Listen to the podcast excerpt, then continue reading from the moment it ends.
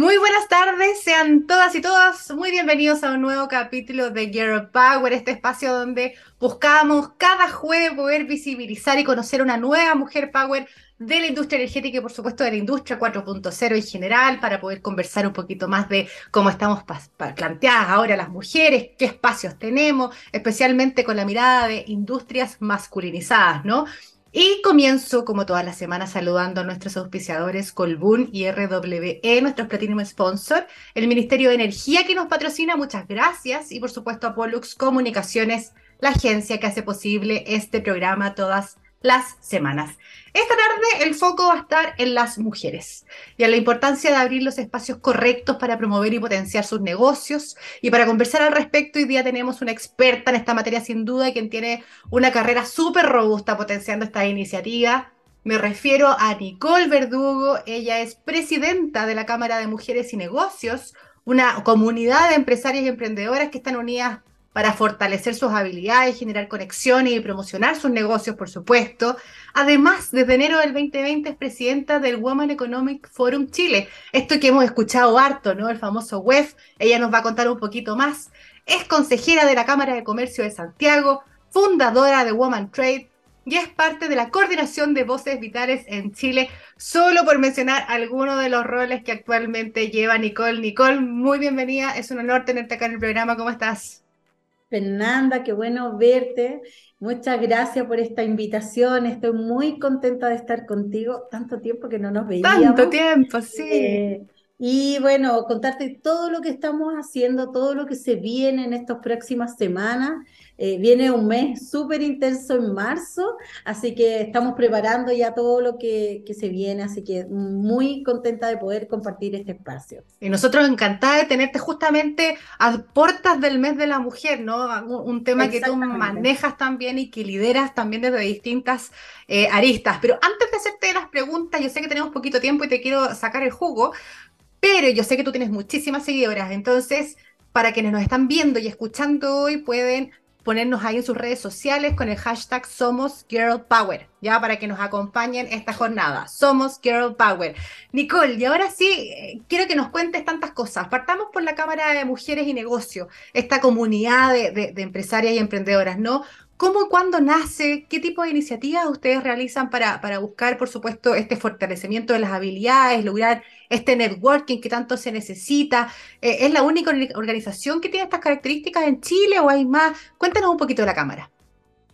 Bueno, te cuento, bueno, este es un proyecto que trajimos desde Estados Unidos, desde Nueva York en alguna oportunidad, en mi vida anterior, eh, cuando yo trabajé en la Cancillería, trabajé en el Ministerio de Relaciones Exteriores, de hecho, ¿te acuerdas que nos conocimos en esa época? Eh, me tocaba viajar muchísimo. Y en uno de esos viajes eh, decidimos invitar a organizaciones a un encuentro a propósito del Chile Week que se hizo en Estados Unidos. llevamos una delegación de mujeres y nos encontramos con esta organización en Nueva York fue maravilloso, me encantó, me encantó lo que hacían, etcétera, y siempre quedé con el bichito de poder hacer algo así en Chile. Y el año 2019, eh, junto con otras mujeres, muy power, eh, decidimos armar este proyecto, pero con características propias. En, en Nueva York principalmente está dirigido a las eh, mujeres que están en el emprendimiento eh, y a las minorías, a las afroamericanas, las latinos, que son mayorías en Nueva York en todo caso. Y trajimos ese proyecto, pero lo hicimos mixto. Tenemos un 30% de participación de emprendedores y también emprendedoras, mujeres, empresarias, gente que de verdad incluso tiene una idea de negocio y todavía no la ha desarrollado. Oye, qué interesante, perdón, yo les presenté con, puras mujeres y que hago la aclaración entonces que esto es mixto, que me, me, parece hasta más, más power, porque la verdad lo que necesitamos es sensibilizarlos a ellos. además, para los negocios es necesario tener todas las miradas y para hacer negocio mm, tenemos que tener hombres y mujeres. O sea, nosotros, nuestro foco es hacer negocio y en eso tenemos tres pilares. Uno que es formación empresarial, que es para eh, generar capacidad instalada en las emprendedoras y empresarias en cuanto a temas de digitalización, comercio, internacionalización, modelos de negocio, pitch, eh, packaging, etcétera. Y por otro lado, el segundo pilar es conexión empresarial. Puedes tener un producto hermoso, maravilloso, un servicio, un producto físico, pero si no tienes redes, imposible venderlo. Y creemos en la idea de que redes mías más redes de otro suman una red mucho más grande. Entonces, la idea es amplificar estos círculos y llegar a muchísimas más personas. Y por último, la promoción de los negocios que habla principalmente de fórmulas para hacer negocios en conjunto, ya sea asociativo, poder generar ferias en conjunto, asistir en conjunto a ciertas cosas que a veces bajan los costos del el emprendimiento. Así que eso ah, es... qué interesante. Al mes hacemos una sesión de networking presencial, estamos expandiéndonos a regiones y ya somos más de 150 socios, así que estamos muy contentos con lo que ha sido este proyecto. Oye, ¿cómo se pueden sumar aprovechando que estamos hablando de la cámara? Voy a compartir las redes. Estamos en un proceso, se llama Puerta Abierta, invitando a que ingresen muchos socios, así que bienvenidos, socios y socias, eh, bienvenidos a sumarse y www.cmujeres.com. Perfecto, entonces hay que visitar la página web y conocer todos los detalles que nos está contando Nicole, porque me suena súper, súper interesante. Además que, que, es un proyecto propio también, ¿no? Ahora que, que tú lo comentas, yo no sabía eso. igual seguimos con la alianza con Nueva York, con la Cámara de Mujeres en Nueva York y ellos nos apoyan, nos dan mucho feedback de cómo poder eh, mejorar algunas situaciones. O sea, ellos tienen prácticas ya aprendidas. Exacto, exacto. Entonces, eh, de ahí hemos sacado muchísimas ideas. Y también hoy día, bueno, eh, el ecosistema nos ha permitido llegar a, a distintas instancias, tenemos apoyo de, tenemos un consejo, tenemos una directiva, pero además un, un, grupo de consejeros muy potente, que de hecho para la gente que está interesada va a tener un comité de bienvenida, en donde le cuentan lo que es la Cámara, le ayudan a ver sus negocios, si no está formalizado y quiere formalizarse, tenemos también las instancias, ¿no? Hay muchísimo que hacer Em, y nos ha ido súper bien, no podemos quejarnos, ha, tenido mucha eh, repercusión en, distintos aspectos. Me, encanta porque la verdad siempre como conversamos de las cosas que están pendientes y este tipo de, acciones son acciones concretas, reales, que ayudan como a, mejorar todos los pendientes que tenemos. Igual yo te quiero llevar a hablar y conversemos un poquito de los pendientes eh, desde tu experiencia, que, que nosotros mencionamos algunas nomás, pero nos quedaron hartas en el tintero de, de los pergaminos que tiene Nicole ¿Qué tanto afectó la pandemia y las repercusiones de la crisis a las mujeres? Siempre se dice que somos las más afectadas, finalmente somos las que convivimos con la responsabilidad del trabajo del hogar, la familia y cuantas otras cosas que se nos vinculan solo a nosotros. ¿Cómo, cómo quedamos paradas después de eso desde la mirada laboral y, quizá cómo lo ves para ir repuntando? Porque entendemos que hubo una baja ahí. Bueno, a ver, primero yo creo que no tenemos los números exactos de cómo afectó la pandemia eh, de manera global. De hecho, estaba viendo hace poco rato, al menos en Chile, eh, el índice de, desempleo, algunos índices que todavía de hecho va a haber que ajustar de aquí en adelante para ver cuántas mujeres efectivamente volvieron al mundo del trabajo porque no podían o porque efectivamente sus negocios también murieron. Eh, hoy día yo creo que recién estamos teniendo como la evaluación final de lo que es el impacto de la pandemia.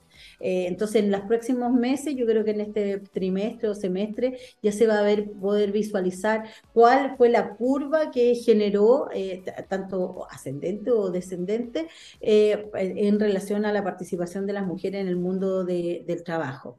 Particularmente, yo lo que he visto, sí, efectivamente, es que las mujeres tuvieron que dejar sus puestos de trabajo por un tema de hacerse cargo de los niños que estaban sin colegio. Eh, mucho de la mujer lleva históricamente el tema de los temas del cuidado, y cuando hablamos de los temas del cuidado no estamos hablando solo de los niños, sino que también hablamos de los adultos mayores, de nuestros padres, de nuestros abuelos, de los enfermos también. Entonces, ¿cómo nos hicimos cargo de eso en un minuto súper crítico, eh, por un lado? Eh, y por otro lado, también en el mundo del emprendimiento, las mujeres, eh, los sectores en los cuales se encontraban las mujeres fueron los más afectados. con el cierre, tanto la artesanía, gastronomía, turismo, que todavía siguen siendo afectados, porque por distintas razones eh, ya todavía no hay un repunte a cómo veníamos anterior a la pandemia. Eso por un lado. Y por otro lado, yo creo que también hay todo un tema de la salud mental, de cómo afectó. ¡Ay, qué horror! ¡Qué horror eso! Eh, porque nos afectó a todos, a los niños, a las mujeres, etcétera, pero quien se lleva, por ejemplo, la carga de cómo afectó a los niños es la mujer nuevamente, ¿no? Entonces, hacerte cargo de toda esa situación, dos años que los chicos no estuvieron yendo ni sociabilizando, eso genera problemas a la larga, ¿no? Los niños pequeños que muchos incluso no conocían el colegio, recién están entrando al colegio cuando están en segundo básico, o así un montón de niños que está, supuestamente estaban en la universidad, pero siguen estando en la universidad online. Entonces, porque además también muchas cosas cambiaron, la transformación digital, que yo me acuerdo en los años, no sé, 2016, 2017, estábamos hablando de que venía, de que sí, que venía fuertemente, pero nadie se imaginó que iba a llegar de esta forma, ¿no? Pensar en hacer un webinar era una locura y ahora vivimos esto. No, ahora de hecho las reuniones online eh, era como, sí, pero es que no se va a ver bien, etcétera. Hoy día yo tener una reunión presencial es casi como, hoy ¿cómo voy a coordinar esa reunión presencial para que, mira, me pasó el viernes, tenía tres personas citadas y ¿cómo le decía que se fueran? Porque las tenía agendadas como que fueran reunión online de media hora. Entonces, ahora ya no es tan así, ¿no? Em, entonces, bueno, bueno, yo creo que ha habido una transformación, hay muchos desafíos, yo creo, ah, y lo otro, ojo, las mujeres que estaban empleadas, pero que dejaron de estar empleadas para emprender y que muchas no han emprendido en forma formalizada. ¿Ah? Hay una informalidad gigante en el tema del emprendimiento y ahí yo creo que hay un desafío a cómo poder hacer entender que estar formalizada te permite eh, avanzar en tu negocio, crecer, qué es lo que es el emprendimiento, qué plan de negocio te hiciste, porque claro, vender, comprar, vender eh, puede parecer un emprendimiento, pero ojo, eh, eso precariza el trabajo, precariza la, todo lo que es el seguro social, etcétera. Y genera riesgos también, pues cuando tú no tienes los sistemas formalizados, genera riesgos que, que, claro, como pan para hoy, hambre para mañana, ¿no? Un, problemita y, no tenéis cómo defenderte tampoco. Bueno, que fue lo que mucho lo que pasó en la pandemia también, muchos negocios que no tenían como una proyección o que cualquier cosa eran tan sensibles que mm. podían morir en ese minuto. Y pensando, Nicole, en, estas mujeres en general, ¿no? Pero aprovechemos de engancharlo con estas mujeres quizás que se quedaron sin trabajo, eh, que quieren volver a insertarse. Hay una cultura, yo tengo la sensación de que por lo menos culturalmente ya hay una, una tendencia a, una conciencia de lo importante que es generar equipos eh, diversos, ¿no? Equipos mixtos, que donde haya más mujeres. Eh, especialmente en espacios a veces más masculinizados, donde no es común tener mujeres, hay industrias completas que todavía están en ese trabajo. ¿Cómo vamos para allá? más allá de, la, de, las voluntades quizás y de las señales, ¿cómo, cómo tú que estás adentro también de, todo el mundo del negocio? ¿Hay políticas de género andando en verdad? ¿Hay políticas de violencia? ¿O hay solo todavía voluntades? Fernanda, yo creo que hay, pero está complejo porque eh, está en ciertos sectores. Mira, sectores masculinizados como la minería han hecho un avance gigante, gigante. O sea, la participación, la invitación de mujeres a que se unan a la minería, las Women in Mining, las empresas, las empresas transnacionales que traían un mandato desde afuera, el tema de comunidades relacionado al tema de las empresas, ahí va bastante bien encaminado. Pero por otro lado, yo estos últimos meses me he estado relacionando con otras industrias, mucho más em, desde el ámbito de la, de la industria chilena, ¿no? No empresas que tengan que ver con, con, el sector minero o con el sector... Em, es una mirada mucho más multinacional. Mucho más global, claro. La empresa chilena está todavía muy precaria en cuanto a esta política. Las políticas de género están mirando, pero así, como que chiquitito y ojalá que haya una mujer ahí porque esa es la que impulsa más rápido el tema. Pero nada, está, está todavía ahí un gran desafío.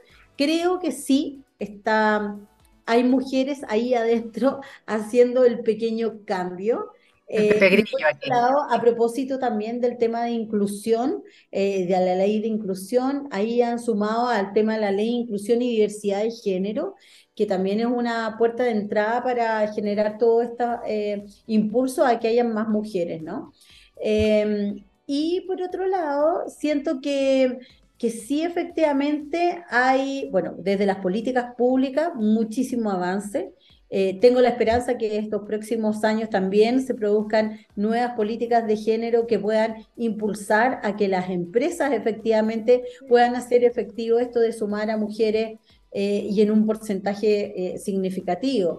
Ahí está la ley de cuotas que viene próximamente, que están impulsando cerca de un 20% en la voluntariedad de sumar a mujeres primero en los directorios, pero después ya pasando el tiempo a, que esto se transforme en algo permanente y que vaya increciendo, ¿no? Que vaya sumando cada día más mujeres hasta llegar hasta un 40%. Eh, creo que hay desafíos, me gusta, Creo que en algunas cosas, sobre todo a propósito de eh, lo que te comentaba anteriormente, del tema sostenibilidad y sustentabilidad, ahí hay una cuota importante a cuando hablamos de comunidades, hablamos de la participación de las mujeres, eh, cuando hablamos de los directorios, hablamos de cómo van a participar las mujeres y también en el tema medioambiental, también creo que hoy día hay un desafío que a las empresas están preocupadas del tema medioambiental y ahí también podría haber un foco de género en cómo impacta lo, la crisis medioambiental en las mujeres a propósito de la falta de agua. Sin duda. Importante. O sea, por lo menos eh, desde la mirada del sector energético, que es donde, donde yo más me muevo, eh, la transición energética justa que tanto se habla tiene que venir con equidad de género. O sea, el, el, para, que, para que la transición sea sostenible, debe incluir ese pilar. Entonces, es algo que, que, estamos impulsando sin duda desde la autoridad también, desde las empresas. Ahora, como dices tú, quedan todavía, por supuesto, muchos desafíos y que todo esto se haga efectivo. para, Probablemente quienes nos están escuchando, nos están viendo hoy día, este jueves, eh, tienen alguna idea, alguna sensación de, la importancia de tener mujeres en los equipos. Me gustaría que tú nos contaras o cuál es tu visión, ya que llevas tanto tiempo trabajando en esto y que estás, topado con, la mirada internacional, ¿no? la mirada local también.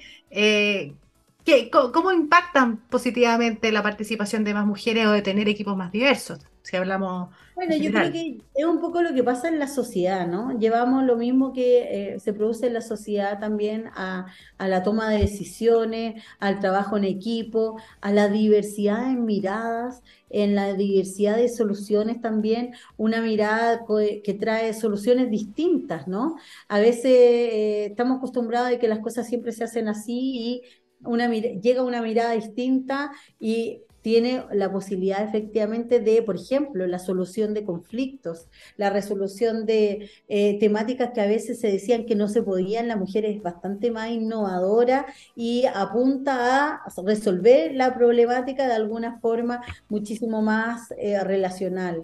Creo que hoy día, ah, no, sé si pensar que hay un liderazgo femenino, como, como se dice, pero sí creo que las mujeres están trayendo eh, están aportando a las empresas un, un foco distinto, una forma de hacerlo distinto eh, y bastante, además como somos, se dice que somos tan multitasking, también estamos llevando eso a, las organizaciones, una mirada de la corresponsabilidad, por ejemplo, a propósito del tener hijos, también somos empáticas y vemos que hay que tomar esos temas como resolverlo, invitar a las organizaciones también a poner el foco en en el negocio, pero también en la vida de sus colaboradores, la, familia de sus colaboradores y las comunidades.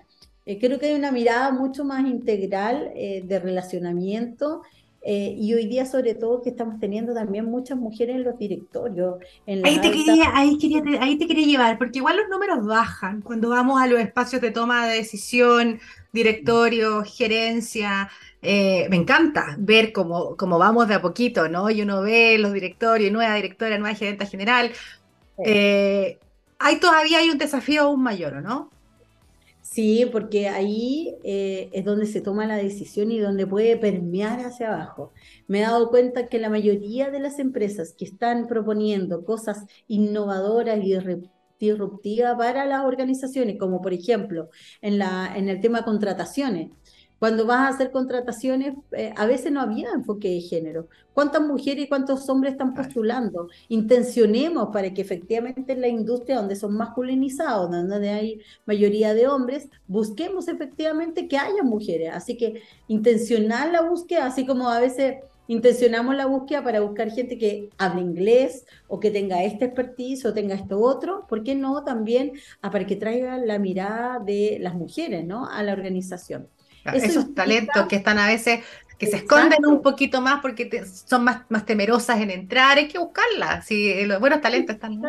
Eso implica a veces muchos costos, porque eh, incluso en la infraestructura, eh, hoy día hablaba con una empresa que me decía, oye, poner a cuatro mujeres en una planta implica mm, nada, incluso una infraestructura desde la compra, buscar nuevos proveedores para la compra de la indumentaria, porque el zapato de seguridad no es lo mismo que un zapato de seguridad para hombre que para mujer, eh, y así también el casco y otras cosas, sino que también las zonas donde van a dormir, donde se van a alojar, donde, los baños, cuántos baños tienes que tener, todo, la cambio de ropa, todo. Entonces creo que ahí también es apostar a que mm. hay, no sé cómo explicarte, hay una mirada más allá, porque podría, si pensamos en costo, podría ser costo, pero hay una mirada desde cómo eso aporta la productividad también de la empresa.